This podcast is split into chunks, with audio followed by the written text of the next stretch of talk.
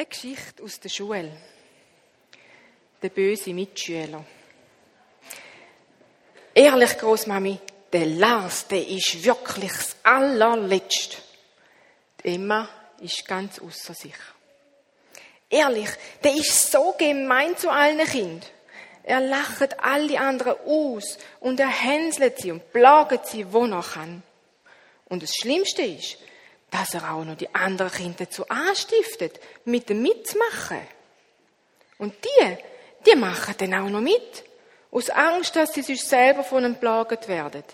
Nein, Großmami, der Lars, der ist wirklich das allerletzte. Ja, das ist wirklich nicht so schön, meint der Großmutter ganz besorgt und setzt sich zu der Emma ans Bett.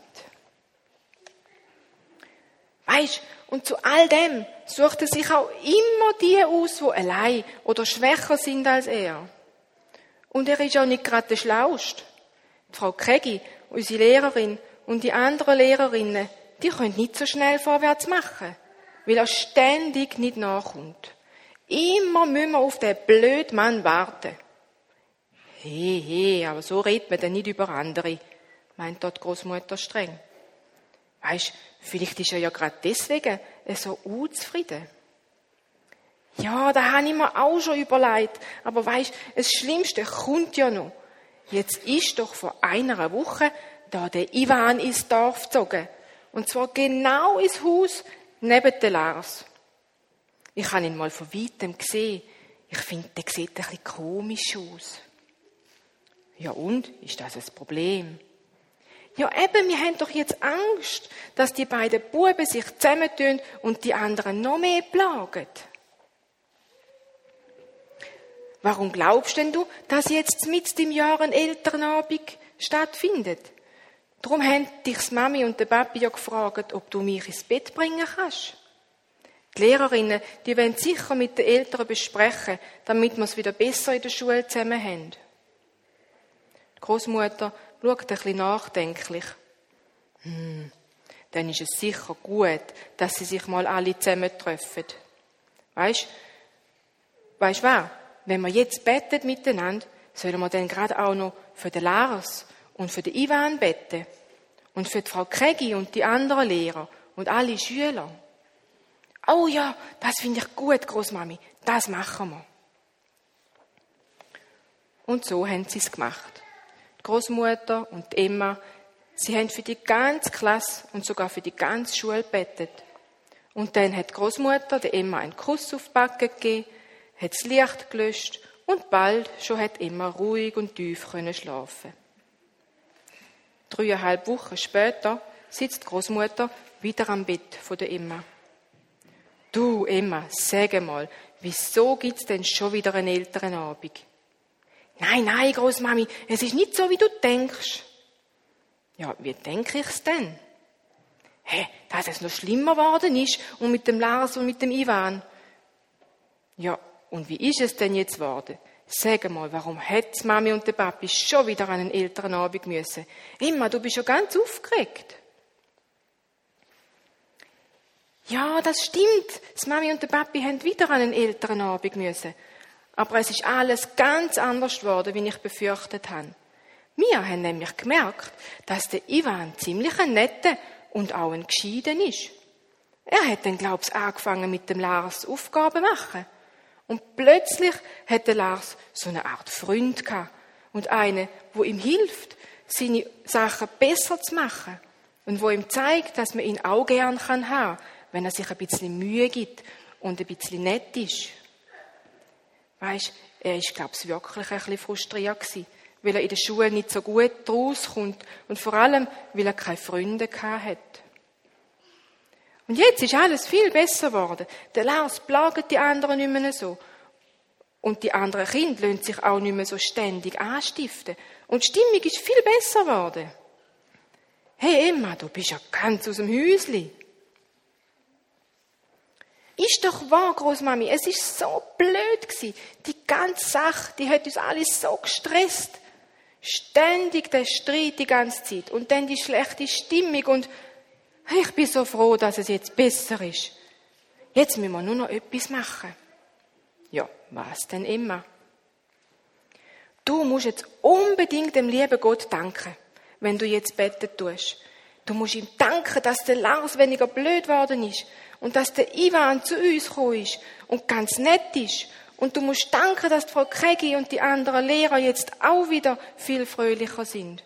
Und du musst danken, dass Mami und der Papi jetzt wieder an Elternabend kommen. Und du musst danken, dass ich jetzt wieder gerne in die Schule gehe und ui, ui, Großmutter muss lachen.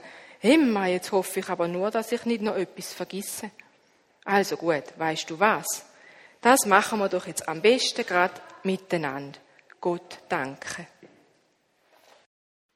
Liebe Gemeinde, so Kindergeschichten, die finde ich super. Weil sie richten sich ja an die Kinder. Und äh, uns gehen sie ja nicht an, oder? Also ich meine, wir würden ja nicht Angst haben vor irgendeinem Schulkolleg, oder? Das ist doch klar.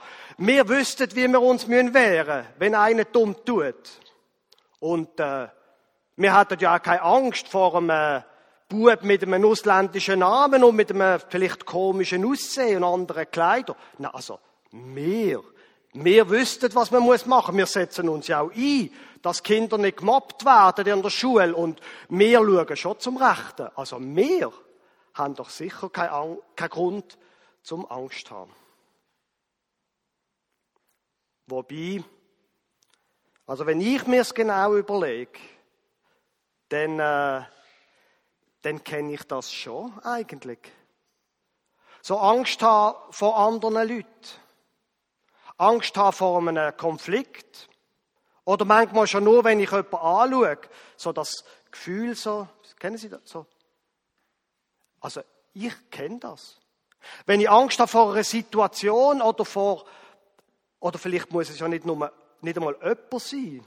Vielleicht ist ja auch die Angst um die Arbeitsstelle.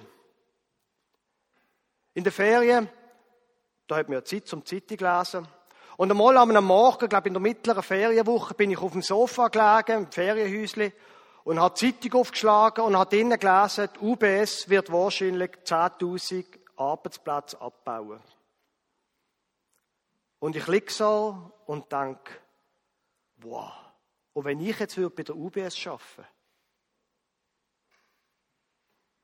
da wird in der, liest man in der Zeitung, 10.000 Stellen werden gestrichen. Ja, was ist, wenn in meiner, man weiß ja, in meiner Abteilung und Existenzängste können einen plötzlich treffen. So wie in dieser Geschichte die Emma in der Schule. Sie muss nicht Geld verdienen. Ihre Eltern verdienen das Geld, aber Angst, das haben Kinder. Und wenn wir ehrlich sind, dann haben auch wir Angst. Nicht selten Angst.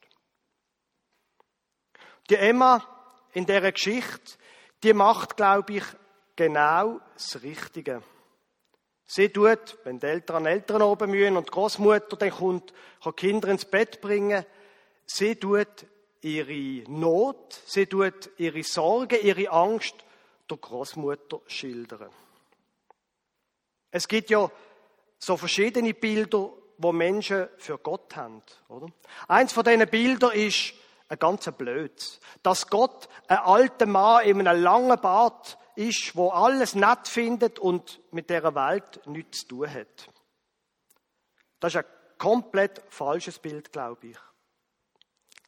Aber vielleicht könnten wir uns Gott so vorstellen, wie in der Geschichte, die Großmutter.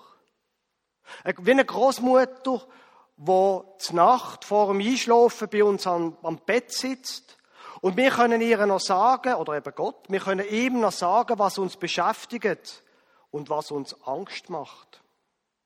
Kurz bevor man so in Dämmerschlaf kommt und kurz bevor es sofort an verdrehen im Kopf, wo man sich Sorgen macht, wir können Gott sagen, was uns beschäftigt und was uns Angst macht. Die Geschichte, die das Team für heute ausgewählt hat, finde ich eine super Geschichte. Gott lässt uns gern zu. Es gibt in der Bibel einen tollen Vers, im Psalm 50. Ein Vers, wo aus drei Teilen besteht.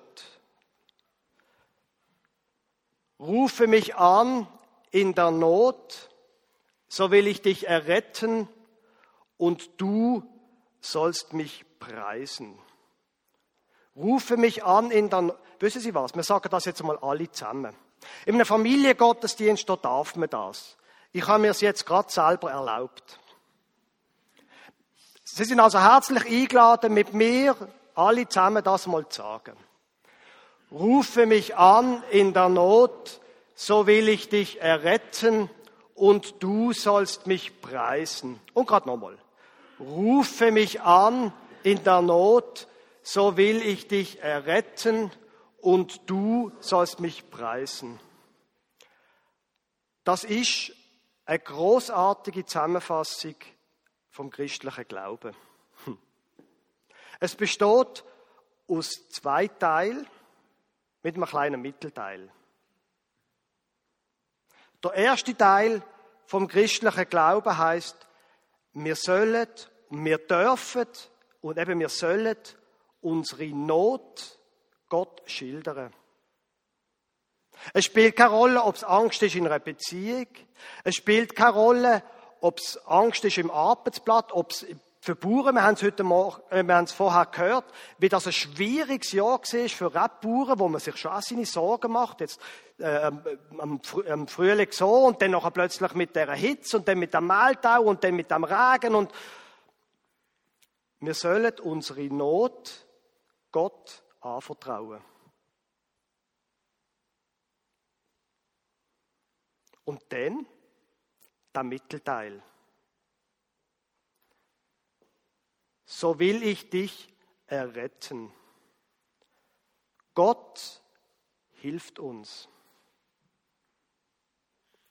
Gott lässt unsere Not nicht unbeachtet.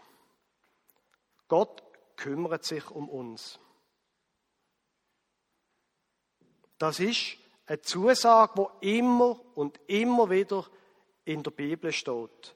Gott kümmert sich um dich. Und er lässt deine Not, deine Not lässt ihn nicht gleichgültig. Jetzt ist natürlich so, ich habe das schon oft erlebt und ganz viele Leute, ich glaube, das ist auch der Grund, warum das Menschen noch heute glauben, 2000 Jahre nach Jesus, dass sie eben erlebt haben, Gott hilft mir. Jetzt tut er nicht einfach immer alles genau so, wie wir uns das vorstellen. Es heißt auch nicht, ähm, wenn du mich bittest, dann tue ich es genau so, wie du dir das wünschst. Es heißt, ich will dich erretten. Manchmal geht es einen anderen Weg, als wir uns das wünschen. Die, die am Trottenfest Gottesdienst sind, um das, dort ist es um das gegangen. Es gibt verschiedene Wege. Und Gott geht mit uns manchmal eine andere Straße, als wir uns das vorstellen. Aber Gott lässt unsere Not nicht unbeantwortet. Ein anderer Weg, ein bisschen ein banales Beispiel für das. Wo wir aus der Ferien zurückgekommen sind, hat meine Frau ähm, eine Weinbäuerin gefragt, du, ihr habt sicher, das ist sicher nicht toll gewesen für euch. Das Wetter, wo es so geregnet hat, ihr habt ja, war doch sicher toller gewesen, hättet das in einem Rutsch können fertig ernten Und sie, weißt du, bin ich froh gewesen, dass es geregnet hat. Endlich einmal ein paar Tage Ruhe. Ich war sonst noch durchgedrückt, also so still gemäß. Das ist ein bisschen ein banales Beispiel. Und am Schluss haben sie Trauben noch können, also haben sie Trauben noch können ernten und es ist gut rausgekommen. Manchmal geht es nicht einfach so, wie wir uns das geradlinig vorstellen. Aber Gott rettet uns, wenn wir auf ihn vertrauen.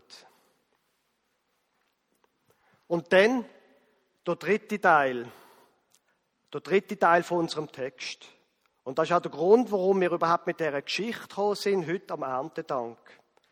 Gott sollen wir, ihm sollen wir unsere Not sagen, er hilft uns und wir sollen nachher ihm danken. Das heisst auch preisen, das ist ein, bisschen ein altertümliches Wort. Es ist auch aus einem poetischen Buch, aus einem Psalm. Wir sollen Gott danken. Wir sollen Gott danken. Das soll es nicht vergessen. Er schaut zu uns. Dann sollen auch wir zu ihm schauen und ihm danken. Jetzt sollen wir ihm nicht danken, weil er irgendwie eitel wäre, Gott, oder so etwas.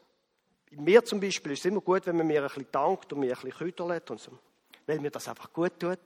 Gott ist anders, Gott ist nicht wie ich. Er braucht das nicht. Aber wir brauchen das. Wenn wir danken, dann kommt das zum Abschluss, wo wir darum bettet haben. Wenn wir nicht danken, dann bleibt etwas offen. Aber Gott möchte Sachen abschließen. Und abgeschlossen ist dann, wenn wir Gott danken. Wenn wir sagen, Gott, du bist großartig. Und es hilft uns auch, dass wir uns nicht ernst nehmen. Dass wir nicht alles uns gut schreiben. Das würde uns nämlich nicht gut machen. Am Schluss haben wir so ein großes Ego und am Schluss platzen wir wie ein Ballon. Wir sollen Gott danken für das viele, was er uns gut zu hat. Ich lade Sie nochmal ein, am Schluss von dieser Predigt einfach gemeinsam das Satz nochmal mit mir zu lesen. Rufe mich an in der Not, so will ich dich erretten und du sollst mich preisen. Amen.